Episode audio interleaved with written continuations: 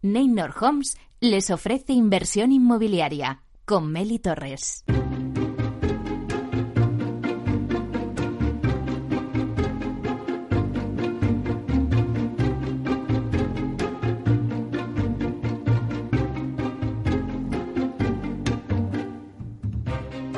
Hola, ¿qué tal? Buenos días y bienvenidos a Inversión Inmobiliaria. ¿Quiere invertir en el sector inmobiliario y sacar la mejor rentabilidad a sus propiedades? Entonces no puede perderse este programa porque nuestro objetivo es mantenerle informado de todo lo que ocurre en el sector inmobiliario. Tratamos de dar voz al sector a través de los micrófonos de Capital Radio. Y si está pensando en invertir en el sector, aquí le vamos a dar todas las claves para que realice la mejor operación. Por ello, les invitamos a que se queden con nosotros y conozcan los temas que vamos a tratar hoy en el programa y que podrán escuchar también en los podcasts en nuestra página web capitalradio.es. Bueno, pues hoy en la entrevista a la voz del CEO vamos a hablar con Álvaro Conde, que es director de gestión de riesgos y cumplimiento GRC y sostenibilidad en Neynor Homes. Y como todos los jueves, repasamos la actualidad de la semana inmobiliaria con el portal inmobiliario Idealista. Tinsa nos dará el dato inmobiliario del día. Seguimos también con noticias y os pregunto, ¿sabían que Habitat Inmobiliaria acaba de asociarse con el Green Building Council España, el GBC? Bueno, pues nos lo contará Carlos Eichmann, director de Producto e Innovación de Habitat Inmobiliaria. A las 11, en nuestra sección de la Wikicasa, con Vía Celere, os traemos el término de maquetas en el sector inmobiliario. Y en el análisis de mercado se lo dedicamos a Arcura, que es la promotora de Sare.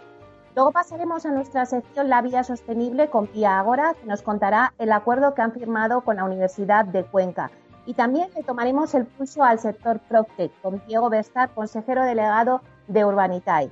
Y en el rincón del inversor hablaremos de Socimis y en concreto de la Socimi de alquiler seguro, KIP Procuo. Bueno, pues como ven, un programa muy variado, así que ya comenzamos.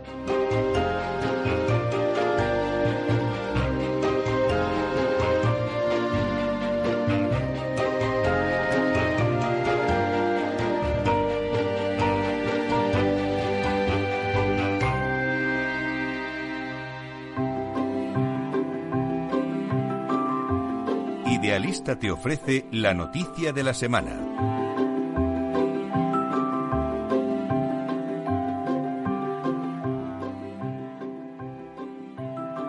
Bueno, pues vamos a hacer ahora un repaso a las noticias inmobiliarias más destacadas de la semana con Francisco Iñareta, que es portavoz del portal inmobiliario.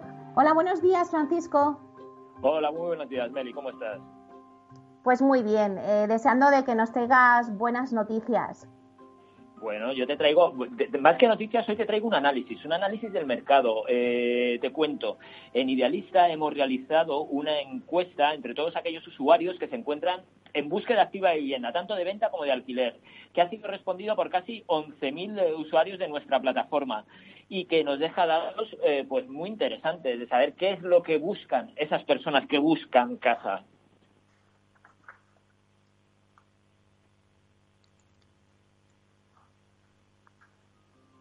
No sé, yo, Meli, yo te he dejado de escuchar, no sé si sigues ahí, yo voy a seguir con, yo voy a seguir contándote los datos de la encuesta. sí, eh, Francisco, sigo aquí, sigo aquí, que ha habido un pequeño parón, pero sigo. Nos estabas diciendo una gran encuesta que habéis hecho, ¿no? De 11.000 usuarios. Eh, bueno, cuéntanos los datos más relevantes. Creo que Adota, arroja datos muy relevantes para saber qué buscan esas personas que están buscando. Y mira, en mujer, de entre 36 y 45 años, con contrato fijo. Ese es el perfil medio de la persona que está buscando ahora mismo casa en España, ¿vale? Eh, aunque no ha supuesto un cambio de tendencia radical, la pandemia sí ha supuesto una variación en las preferencias eh, para más del 20% de las personas que buscan una nueva vivienda. Eh, esto varía entre los que buscan casa en alquiler y los que buscan casa en compra. El 78,5% de los interesados en viviendas en ventas no ha cambiado sus preferencias em, eh, y el 73,8% en el caso de los que buscan eh, vivienda en alquiler. O sea, que hay más gente buscando vivienda en alquiler que parece que ha variado qué es eso que está buscando. ¿no? Entre los factores que destacan como importante a la hora de buscar una vivienda, pues más del 50% señala una mejora en la calidad de vida. Esto parece lógico. ¿no?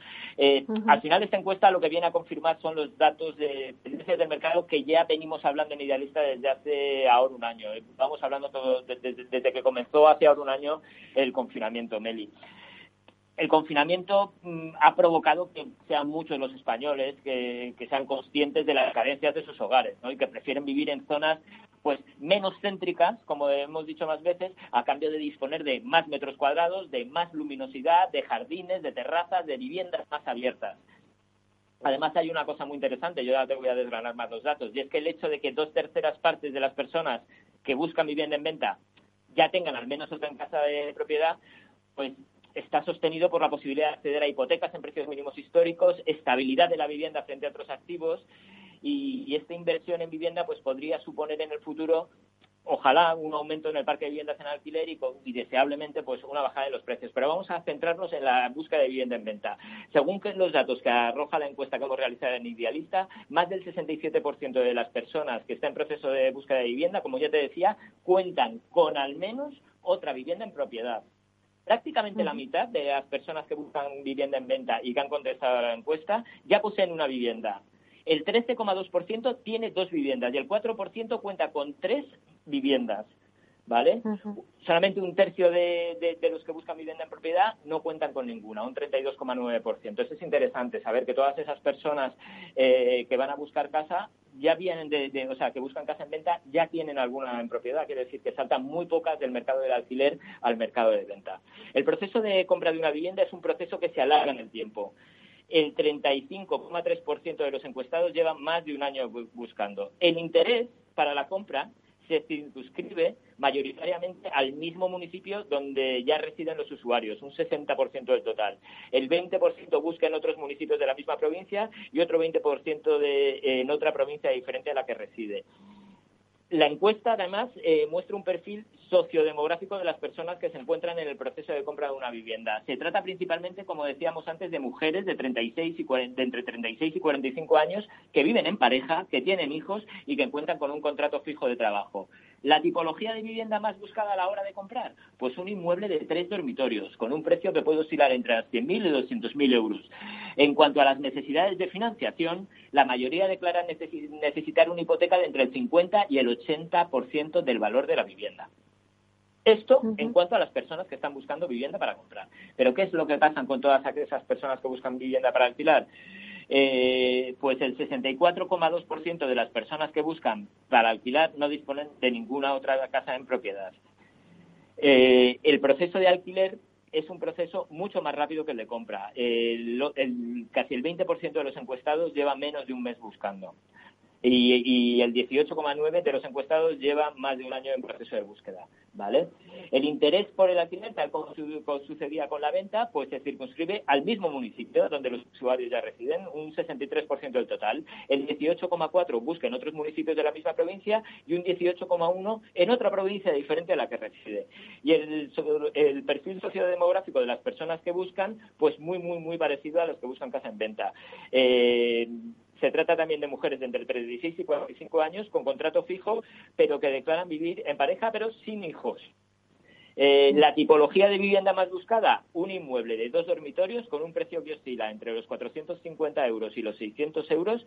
Eh, mayoritariamente deben destinar entre el 26% y el 35% de sus ingresos a la hora de la renta. Pues este es el estudio, estos son los principales datos por esta encuesta que hemos realizado en Idealista, que la hemos lanzado durante el mes de enero y que han respondido casi 11.000 personas, concretamente 10.945. Meli. Pues la verdad es que, Francisco, me parece muy interesante esa comparativa que habéis hecho entre el perfil del comprador de una vivienda y el perfil de el que la va, el que la quiere alquilar. Eh, Me destaca sobre todo eso, que dos de cada tres personas ya tienen una propiedad, o sea que claramente España pues es de propietarios en vivienda. Así que muchísimas gracias por este análisis tan interesante. La semana que viene vendremos con más noticias. Muchas gracias, Meli. Muchas gracias a ti, Francisco. Un abrazo, hasta pronto. Un abrazo, hasta la semana que viene.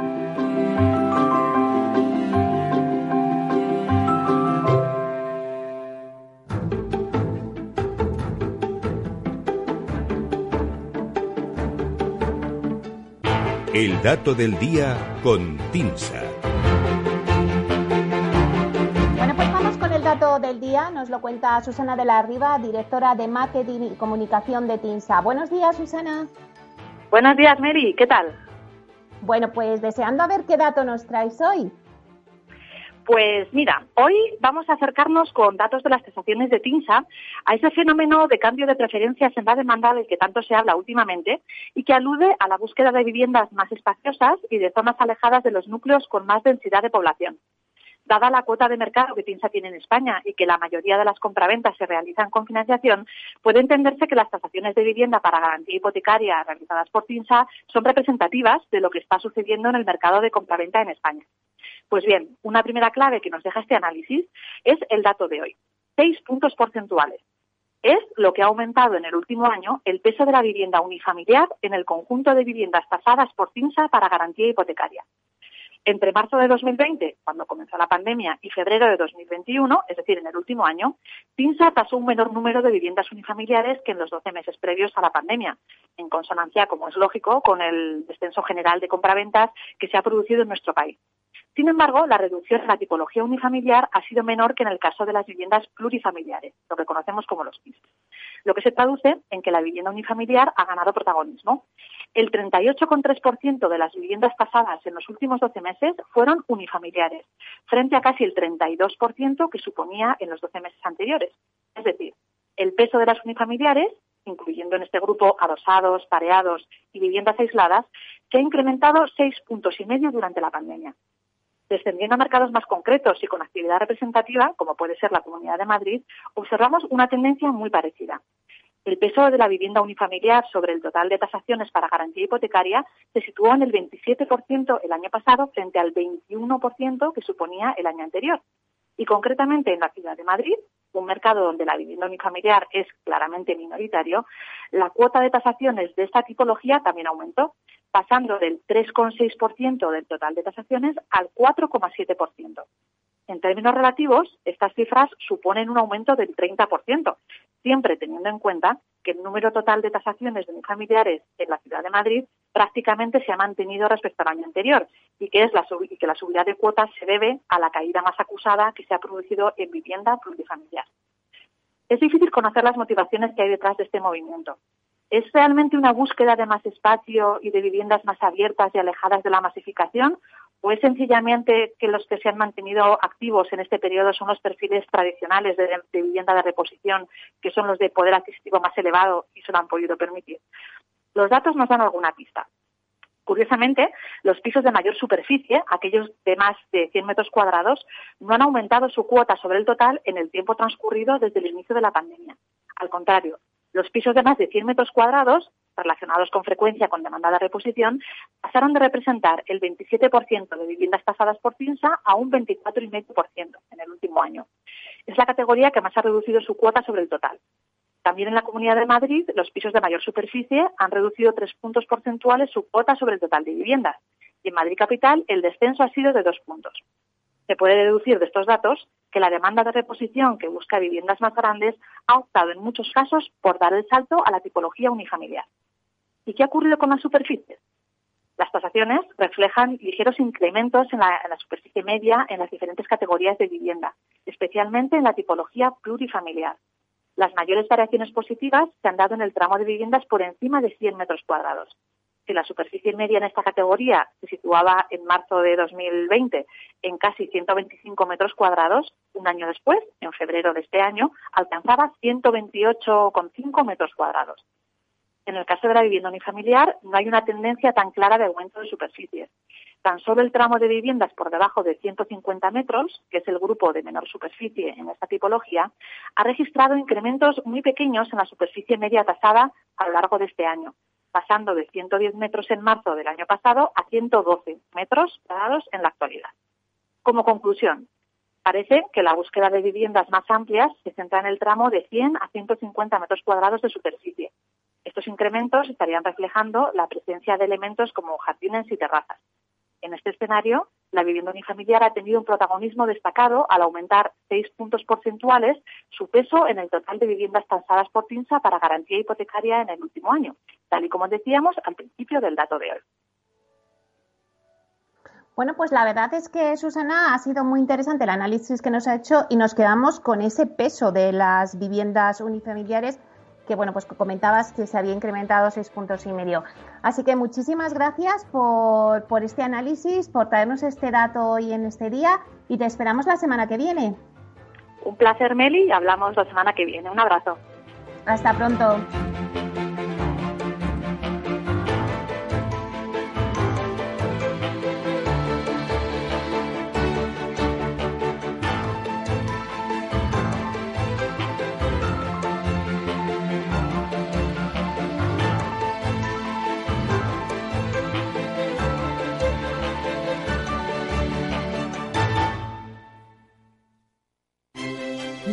Homes presenta Inversión Inmobiliaria, cada jueves de 10.30 a 13 horas en Capital Radio. Un espacio donde se darán las claves para realizar la mejor inversión en inmuebles y sacar la mayor rentabilidad a sus propiedades. No se pierda su cita inmobiliaria de la semana en Capital Radio.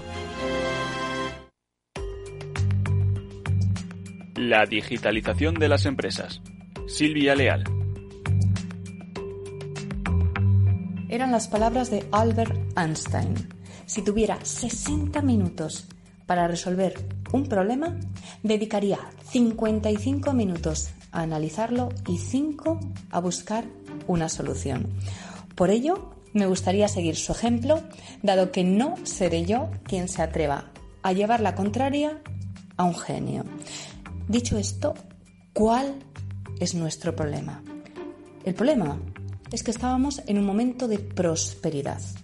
Estábamos en un momento de prosperidad económica global al que se había sumado también nuestro país con un crecimiento del PIB el último año del 2%, con unas tasas de desempleo cada vez menores, una cifra que en enero estaba por debajo del 14%, dato que en 2013 alcanzó el 26% en nuestro país mucha prosperidad.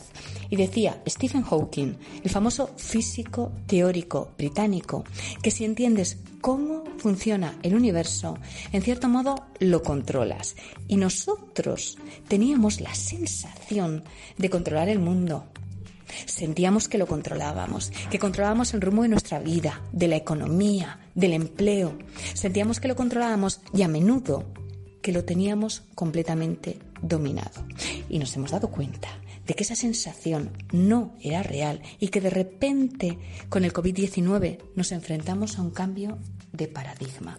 Por todo ello, es fundamental que todos entendamos la importancia que tiene la tecnología para salir de esta y que empecemos todos a considerarla como una prioridad estratégica porque es la herramienta que nos puede aportar el crecimiento y la competitividad que ahora mismo necesitamos.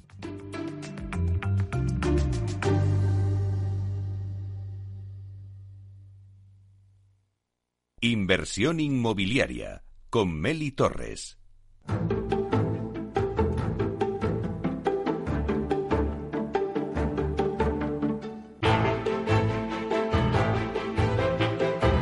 Bueno, pues seguimos con las noticias y ahora en esta ocasión sobre sostenibilidad. Habitat Inmobiliaria refuerza su compromiso con la sostenibilidad y el medio ambiente, asociándose al Green Building Council España, GBC, con el objetivo de contribuir y seguir avanzando en el desarrollo de la ciudad del futuro. Y para hablarnos de todos estos planes en sostenibilidad, en los que trabaja la promotora. Tenemos hoy con nosotros a Carlos Egnen, que es director de Producto e Innovación de Hábitat Inmobiliaria. Buenos días, Carlos, y bienvenido a Inversión Inmobiliaria. Hola, buenos días y encantado de poder volver a estar en vuestro programa. Bueno, Carlos, ¿qué supone para Habitat asociarse a GBC? ¿Cuál es vuestro objetivo? Pues eh, unirnos a Green Building Council España supone para nosotros seguir avanzando en el desarrollo de la ciudad del futuro y reforzar asimismo nuestro compromiso y papel dentro del ámbito promotor. Green Building Council es un referente en la transformación hacia un modelo sostenible en la edificación de España. Eh, asimismo, pues GBC pertenece a World Green Building Council, que es una organización a nivel mundial con presencia en más de 70 países. Por un lado, nos unimos a GBC porque para nosotros es una plataforma de encuentro y diálogo que brinda información a sus asociados, ayudándoles en la transformación hacia una edificación sostenible. Asimismo, podemos conocer y participar en aquellas cuestiones que se estén debatiendo y que pueden ser recogidas en una normativa en el futuro. Y por otro lado, pues ser miembros de una organización a nivel mundial nos hace poder compartir información sobre acciones que se están llevando a cabo en otros países con buenos resultados y que eh, podemos implantar aquí también en España. Claro que sí. Y Carlos, además, esta alianza se suma a otras iniciativas en, la misma línea que la compañía ha ido poniendo en marcha durante los últimos años. Eh, haznos un poco un repaso de estas otras iniciativas.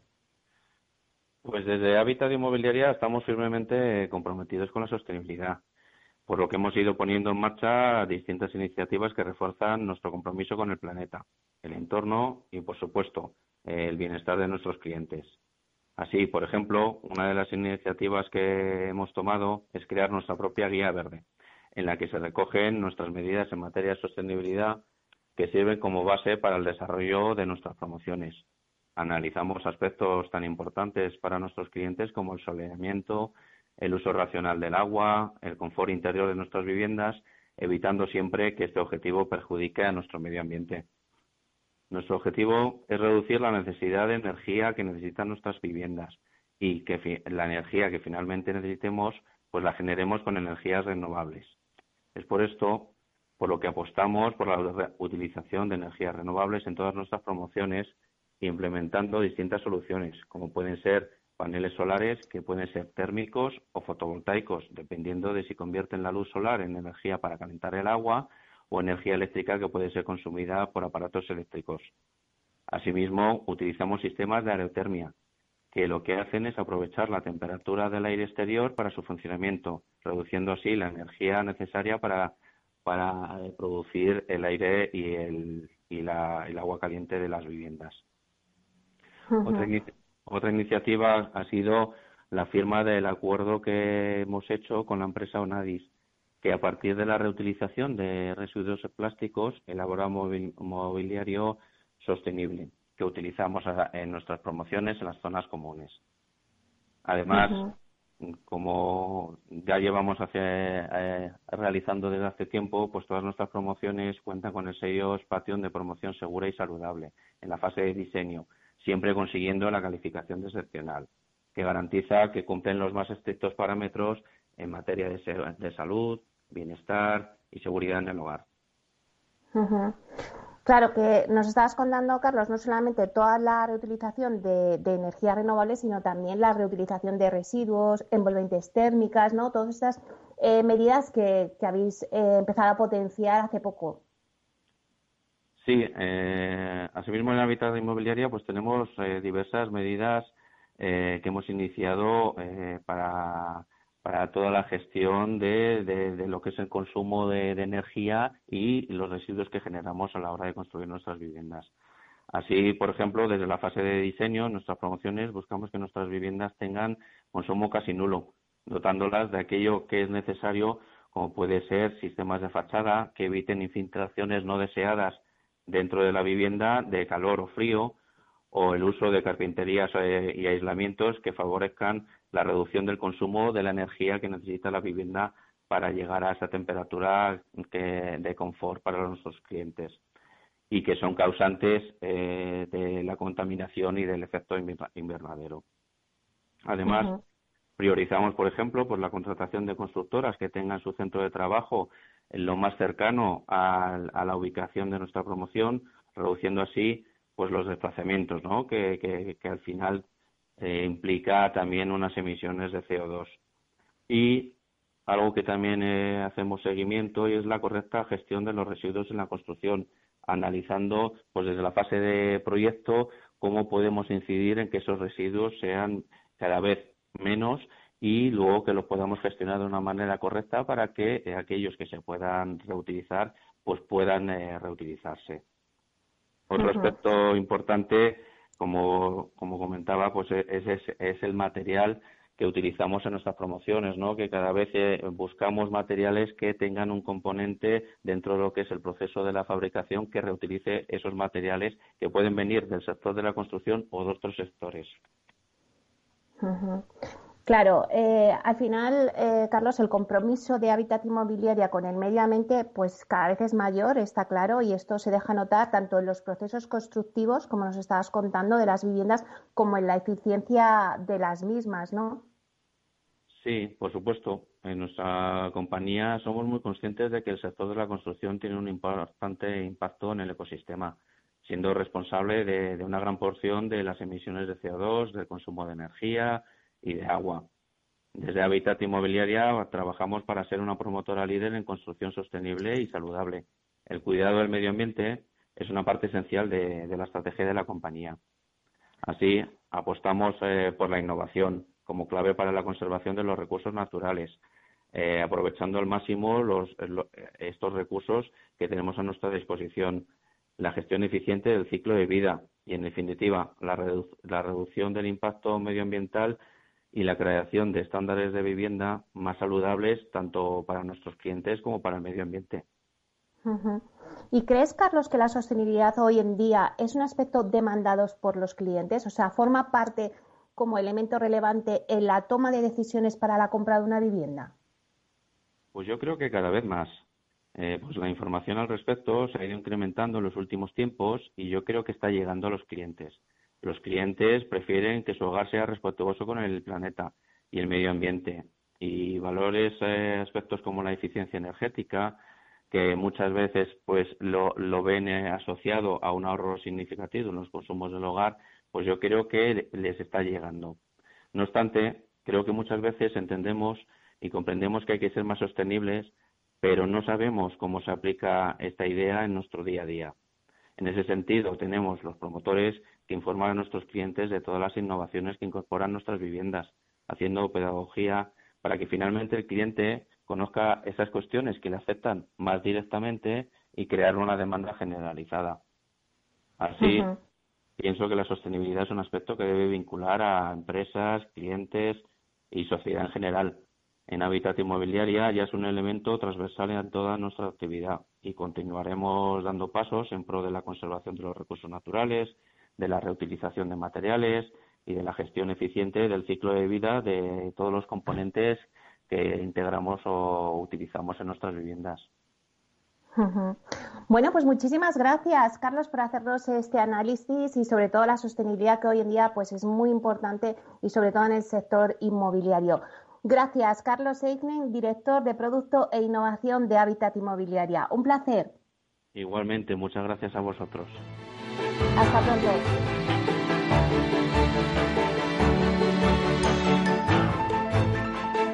Bueno, pues después de escuchar ahora a Carlos Egnen, ahora eh, tenemos en nuestra sección de la Wikicasa, os vamos a traer el término de maquetas en el sector inmobiliario y luego tendremos un análisis de mercado que nos lo, se lo dedicamos a Arcura, que es la promotora de Saret.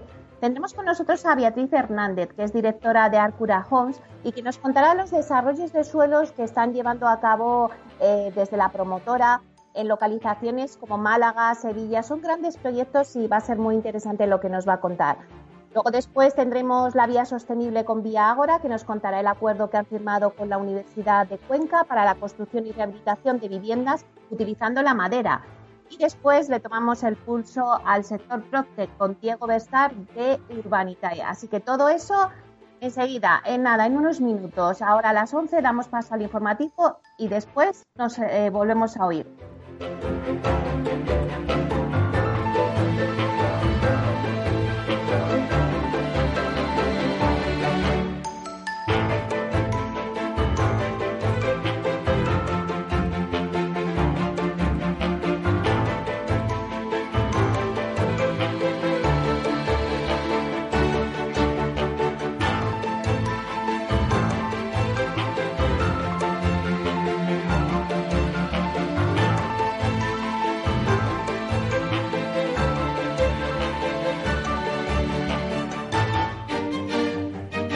Viernes en Capital Radio, La Salud Protagonista.